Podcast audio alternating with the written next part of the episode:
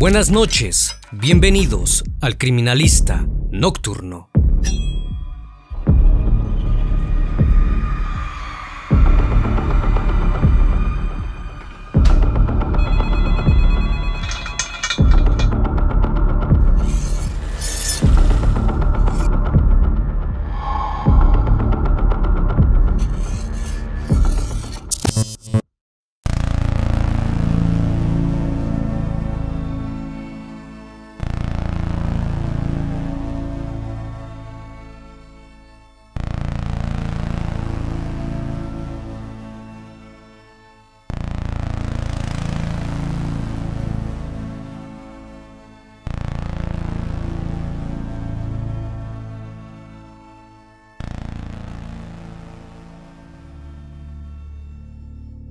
Los siguientes hechos sucedieron en Argentina, en la ciudad de Gualeguaychú, provincia de Entre Ríos. Si bien, a la edad de 19 años, Nair Galarza expresaba no querer tener novio y evitaba comprometerse.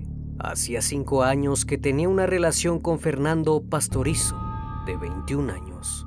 La pareja estaba rodeada de agresiones, descalificaciones y reclamos por ambas partes. En este caso fue necesario analizar cerca de 104 mil mensajes enviados por WhatsApp, un promedio superior a 285 mensajes diarios que los jóvenes enviaron durante el año 2017.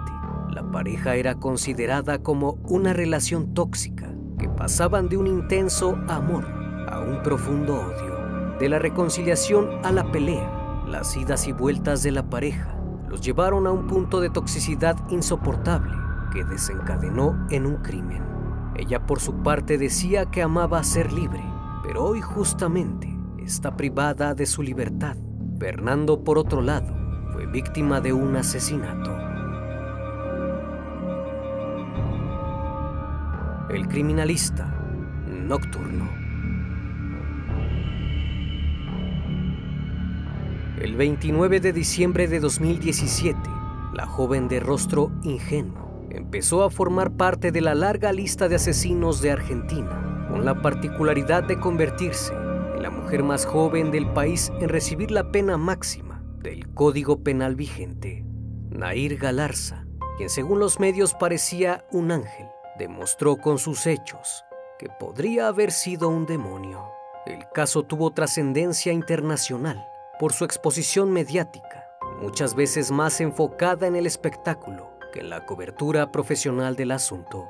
Aún hoy los medios siguen cuestionando la culpabilidad de la joven y el público se divide entre quienes la odian y quienes le demuestran su apoyo, víctima o asesina.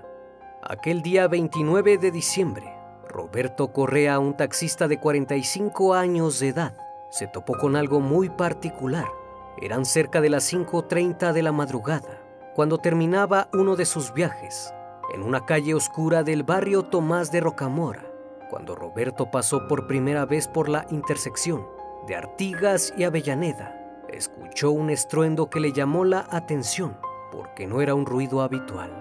Pero por las fechas navideñas, supuso que aquello podría ser un cohete.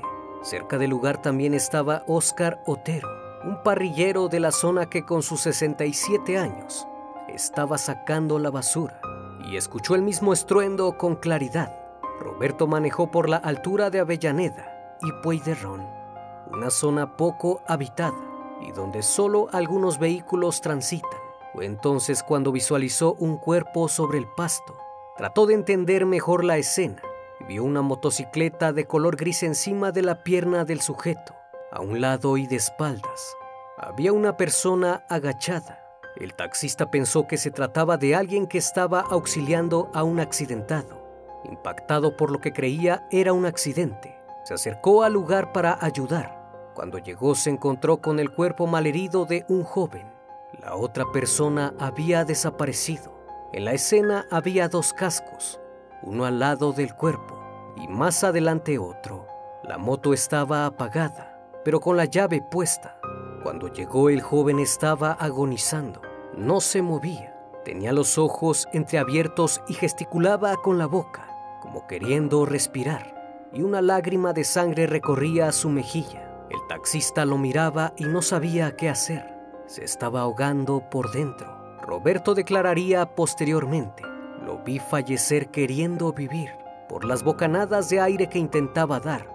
Lo primero que se me cruzó por la mente fue mi hijo, porque tenía prácticamente la misma edad.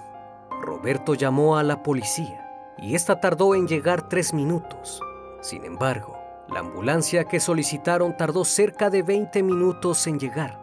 Por desgracia no hubo nada más que hacer y el médico certificó el fallecimiento en el lugar.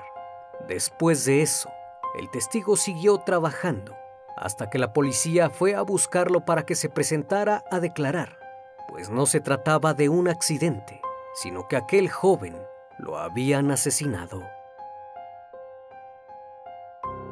De inmediato se convirtió en sospechoso, pero gracias a su testimonio demostró que era inocente.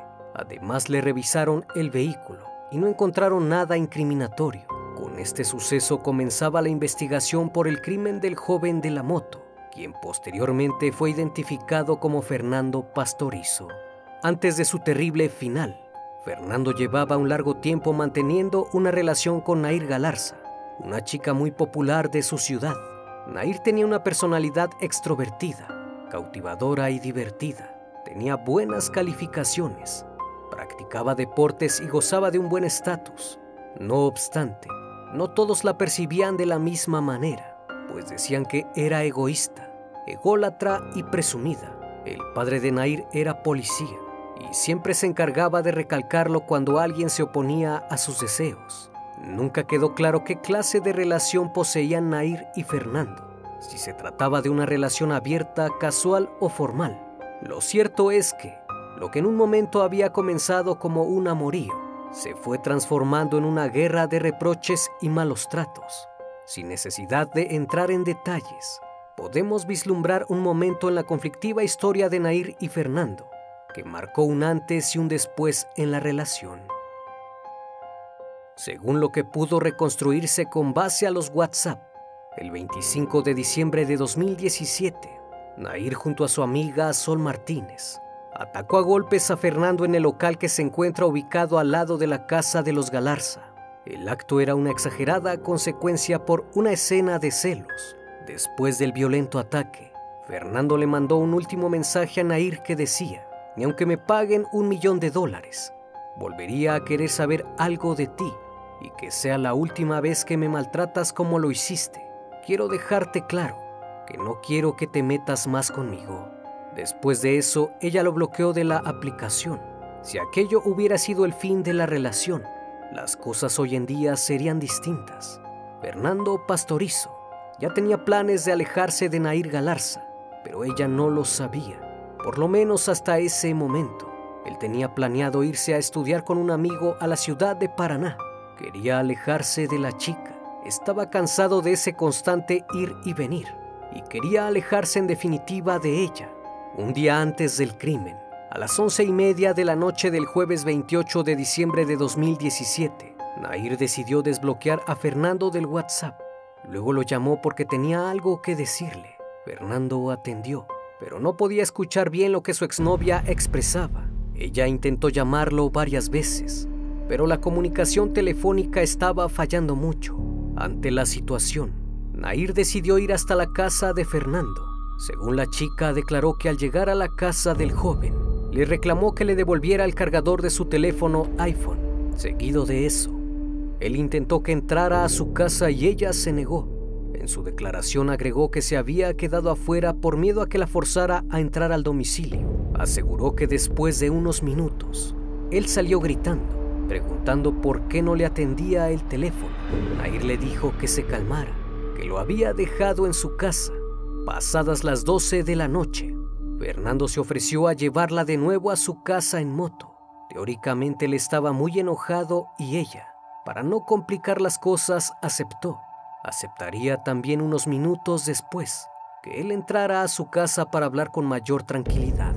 A partir de este momento del relato es donde surgen las contradicciones. De un modo u otro, entra en la historia un arma, más precisamente el arma reglamentaria del padre de Nair. La chica dijo en primera instancia que fue ella quien había tomado el arma que se encontraba arriba de la nevera. Al cambiar de abogados, cambió de declaración, afirmando que Fernando fue quien agarró el arma de su papá. Según esto, el joven empezó a molestarla y a moverla por todos lados. Ella se enojó y se fue a su habitación, pero el chico la siguió y dejó el arma. Nair y Fernando se encontraban en el primer piso de la casa, más precisamente en el dormitorio de ella, quien declaró que Fernando le gritó y le pegó, pero nadie escuchó nada. El fiscal luego concluyó que de haber existido gritos, habría sido imposible que nadie los escuchara. Después del altercado, los jóvenes comenzaron a tener intimidad, pero después del encuentro, las tempestades regresaron. Debido a que Nair declaró tres veces de diferente manera, el caso se hizo más confuso de lo que ocurrió en realidad aquel día, pero según su última declaración, fue obligada a abandonar su casa a punta de pistola. Se subió a la moto de Fernando con rumbo incierto. La pelea siguió y cerca de las 5 de la mañana, Nair le pidió que la dejara en la casa de su abuela, pero al ver que el muchacho no iba hacia donde le había pedido, empezó a gritar. Fernando aceleró y al dar vuelta, el joven perdió el control y fue en ese momento que se escuchó una explosión. La chica aseguró que se quedó en shock y no entendía qué pasaba, así que empezó a temblar. Se había quedado sorda y no atinaba qué hacer. Todo había sido tan rápido así que se agachó para mirarlo, y ahí es donde una segunda explosión la sorprendió. En ese momento reaccionó y tiró el arma al piso. Ambas explosiones no eran otra cosa que disparos de una 9 milímetros, por lo que se puede deducir, luego de su declaración que ella tenía el arma. Posterior a eso, fue cuando el taxista llegó al lugar y pudo presenciar que una segunda persona se encontraba ahí, de acuerdo a la necropsia. El cuerpo de Fernando presentaba dos heridas de arma de fuego en el tórax. Ambos disparos se produjeron cuando la víctima estaba con vida. El segundo disparo fue a la altura del esternón, un centímetro arriba del otro disparo que ingresó por la espalda. Ambas balas ingresaron y salieron de la víctima. En los segundos posteriores, se efectuó un paro cardiorrespiratorio inmediato. El causante de su deceso fue el disparo que penetró el pulmón. El perito afirmó que la asfixia fue inmediata, en menos de tres minutos, de acuerdo a la cantidad de sangre que había en la tráquea. Pero ¿qué fue lo que pasó realmente aquel día? Según la reconstrucción de los hechos, luego de los disparos, Nair se desesperó y dio vuelta a la manzana. Después caminó 27 cuadras hasta llegar a su barrio, cerca de las 5.22 de la mañana. Su escape quedó grabado por las cámaras de seguridad a las 5.40, un vecino llamado Joaquín Osorio de 22 años la vio. Él la conocía porque había tenido un romance en el pasado. Mientras Joaquín hablaba con su novia, vio a Nair llegar a su casa con una sonrisa desencajada, mientras cargaba algo negro en sus manos. Como él la conocía sabía que algo no andaba bien. Nair entró a su casa y fue directamente al baño. Se lavó las manos de forma compulsiva, se bañó y se acostó pero antes de dormirse mandó dos mensajes, los cuales iban dirigidos a Fernando en donde le decía, la puedes cortar, y ya te dije que no me vi con nadie. Alevosamente intentó desviar las pistas en su contra. Después de eso, Nair posteó una imagen de ella y Fernando en Instagram que decía, cinco años juntos, peleando, yendo y viniendo, pero siempre con el mismo amor. Te amo para siempre, mi ángel. Ese mismo día declaró como testigo ante el fiscal, asegurando que no había visto al chico y se limitó a decir que había discutido con Fernando y que se enteró de su fallecimiento porque había recibido un llamado de su madre. Aunque luego de varias horas de investigación, los agentes lograron conseguir varias pruebas de que Fernando y ella habían estado juntos por la madrugada. Así que la interrogaron nuevamente y esta vez aseguró de una manera más directa y concreta que ella lo había asesinado. En horas de la mañana del día siguiente, reconoció la autoría del hecho. Primero habló con sus padres y posteriormente lo declaró ante las autoridades. En su declaración dijo que le había disparado a Fernando con el arma reglamentaria de su padre, una pistola 9 milímetros, que había llevado con ella Primero le disparó en la espalda y después en el pecho. Una vez que perpetró el crimen, regresó caminando a casa, dejó el arma en su lugar y fue a acostarse. Ello lo prueba también el video obtenido por la policía de una de las cámaras de seguridad en donde se ve a una persona de contextura similar a Galarza, a solo seis cuadras de donde fue encontrado el cuerpo del joven. Para el fiscal, el video era una pieza clave que situaría a Galarza en el lugar de los hechos, aunque la familia de la acusada negó que la persona del video fuese ella. Después de su declaración, Nair fue puesta en prisión preventiva. El crimen de Fernando generó bastante movimiento en la ciudad y en especial en ambas familias. La relación tóxica de la pareja rápidamente salió a la luz.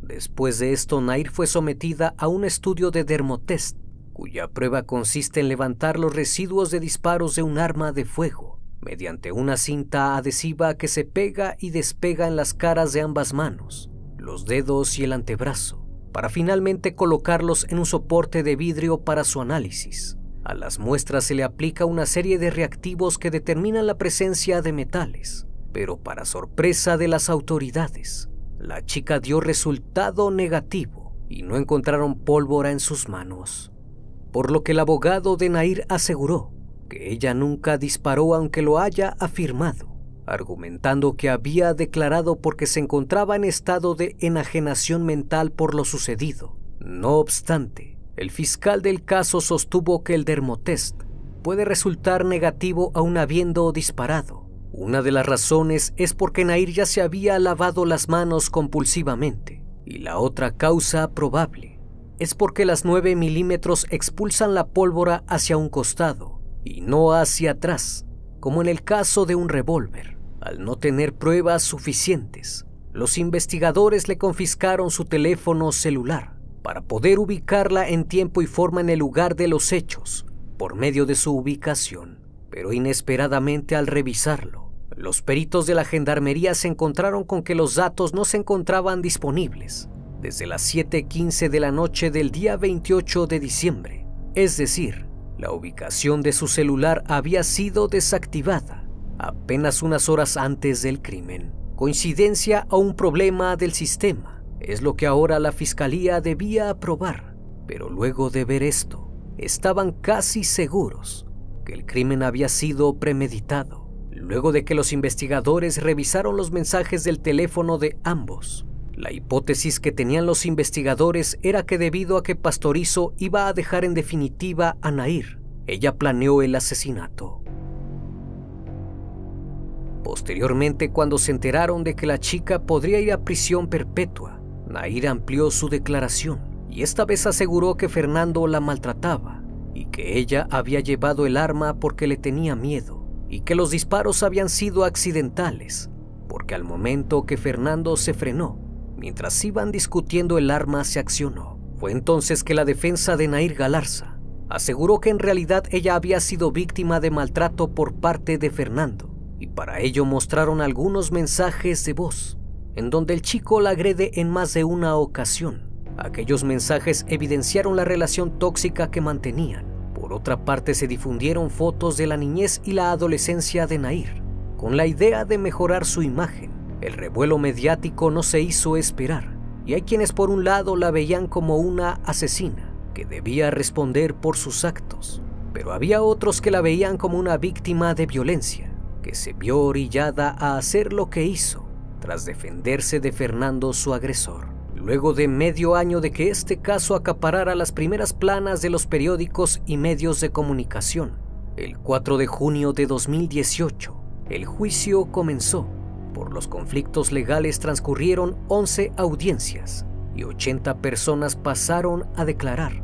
Hubo pruebas de todo tipo y mentiras en cantidades iguales. Sin embargo, el proceso se realizó en tiempo récord para muchos una decisión muy apresurada y para otros era evidente su participación en el hecho. Fue entonces que el 3 de julio de 2018, el Tribunal Oral de Gualeguaychú condenó a Nair Galarza a prisión perpetua por el delito de homicidio agravado por el vínculo y el uso de arma de fuego. Al conocer su condena, la chica quedó estupefacta y no lo podía creer todos los laberintos legales que había presentado la defensa para evitar semejante cantidad de años fueron en vano, y la teoría que presentaron para que Nair saliera ilesa del asunto fue que los disparos habían salido del arma por accidente. Sin embargo, esto no resultó y la decisión se mantuvo. Después de la sentencia condenatoria, los padres y el hermano de Nair se mudaron a Paraná, a 288 kilómetros de Gualeguaychú, más cerca del penal donde cumple condena a la chica. Varios grupos feministas consideraron que Nair Galarza había sufrido una auténtica caza de brujas, protagonizada por los medios de comunicación, el Poder Judicial y la comúnmente denominada opinión pública. La familia de Fernando, por su cuenta, cree que Nair recibió un trato privilegiado durante todo el juicio. Después de la sentencia, no se supo más de Nair Galarza, hasta que en el año 2019, desde la cárcel de mujeres de Paraná, la chica confirmó que estaba embarazada de cinco meses y que no sabía quién era el padre. Por medio de una entrevista explicó que no se había hecho ningún estudio pero que sabía de su nueva condición.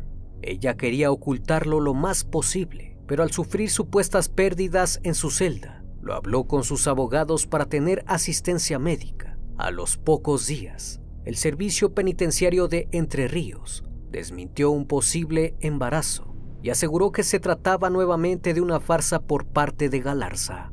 A esta mentira se le suman un presunto abuso en grupo que sufrió cuando tenía 16 años. Entre el grupo de hombres también estaba el nombre de Fernando Pastorizo. Según Nair, despertó en un terreno baldío luego de perder el conocimiento a causa de un abuso grupal. La denuncia fue desestimada debido a que las pericias médicas aseguraron que la joven, si bien tenía pasto en el cabello, no había sido drogada y su cuerpo no presentaba ningún tipo de abuso. Ese mismo año, volvió a ser el centro de atención cuando salió a la luz una posible historia de amor que la tendría como protagonista. La relación se había dado con un joven de 22 años llamado Matías, que fue absuelto a fines de 2018 se conocieron cuando él fue a visitar a su abuela al penal de mujeres de Paraná.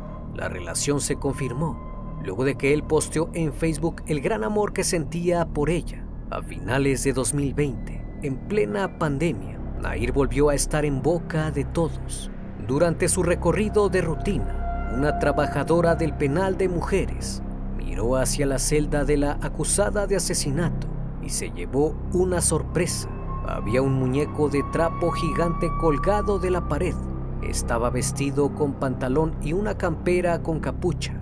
No tardaron en asociarlo a un presunto escape, un plan de fuga que estaba a punto de ponerse en práctica. Por el hallazgo se inició una investigación sumaria que involucra a tres personas, entre ellas a Galarza. Nair permanece alojada en la Unidad Penal 6 Concepción Arenal de Paraná, donde se albergan internos vinculados a hechos de conmoción social. La condena está siendo revisada por la Corte Suprema de Justicia de la Nación tras una queja de su abogada, donde pidió que se revise el fallo con perspectiva de género y sea anulado. Se alega que Nair era víctima de una relación tormentosa que la habría empujado al trágico desenlace. Los meses anteriores había estado detenida en la comisaría de la mujer y el menor de Gualeguaychú la soledad de la celda, explicó, la había ayudado a pensar. Declaró que su voz no fue escuchada y que la sociedad la condenó de antemano. Insistió además en que todo se trató de un malentendido. Si pienso en la condena, caigo en depresión, expresó en una entrevista televisiva. Para enero de 2022, Nair Galarza cambió nuevamente su versión de los hechos desde el inicio siempre se puso en tela de juicio la posibilidad de que la joven lograra manipular un arma por su contextura física. Nair alegó en su última versión que no había sido ella quien le disparó a su novio. Llamó por teléfono a su abogada y le dijo textualmente, ven urgente, estoy desesperada, no te lo puedo decir acá, es un tema grave. La abogada viajó de Buenos Aires a Paraná y escuchó lo que sospechaba yo no asesiné a Fernando, fue papá. No puedo callarlo más. Quiero que hagas la denuncia y lo acuses por el asesinato. La cara de Nair volvió a los medios y a los titulares de todos los diarios. Junto a su rostro el de su padre, el ex policía, el dueño del arma, quien aparentemente había asesinado a Fernando. Según la joven, su padre le había prometido que iba a decir la verdad después de que resolviera unas cosas, pero eso nunca pasó y ella siguió juntando días, meses y años presa. Su nueva declaración decía que su padre levantó el arma y le disparó dos veces a su novio. Después le pidió a ella que llamara a una ambulancia y le ordenó que se llevara el arma y se fuera a su casa. Teóricamente le disparó porque Fernando solía robarle la pistola reglamentaria de arriba de la heladera, no porque Fernando maltratara a Nair, como se decía en los noticieros. Entonces ninguno de los jóvenes había salido con el arma de la casa. ¿Cómo y dónde se habían cruzado con el padre de Nair? ¿Tenía sentido todo aquello? Nada tenía sentido. La justicia de Gualeguaychú desestimó la denuncia porque el caso ya había sido juzgado en su momento. Ahora está en instancia de la Corte Suprema de Justicia de la Nación. Luego de esta declaración, el padre de Nair tiene una restricción perimetral para que no se acerque a su familia. Además, la madre, que afirmó que los nuevos dichos de su hija son ciertos, admitió sufrir violencia de género tiempo antes de que Nair fuera detenida. Hubo un momento donde Nair fue entrevistada por la conductora argentina Mariana Fabiani y declaró, yo por mi papá haría cualquier cosa, hasta soportar una perpetua. Esas palabras hoy en día tienen un peso diferente. En esta historia abundan los baches, los malos entendidos y las contradicciones. Muchos investigadores sostienen que las dudas son veraces, que aún hay cosas por resolverse. Del mismo modo, todos coinciden en que la reputación de Nair se vio afectada por todas las mentiras comprobadas que tiñeron todas sus declaraciones. Al día de hoy, entre todas las mentiras hay una única verdad, y es que Nair Galarza saldrá en libertad a la edad de 54 años.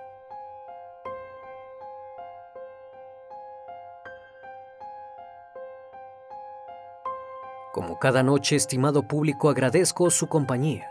Si aún no estás suscrito, te invito a que lo hagas y formes parte de esta gran comunidad.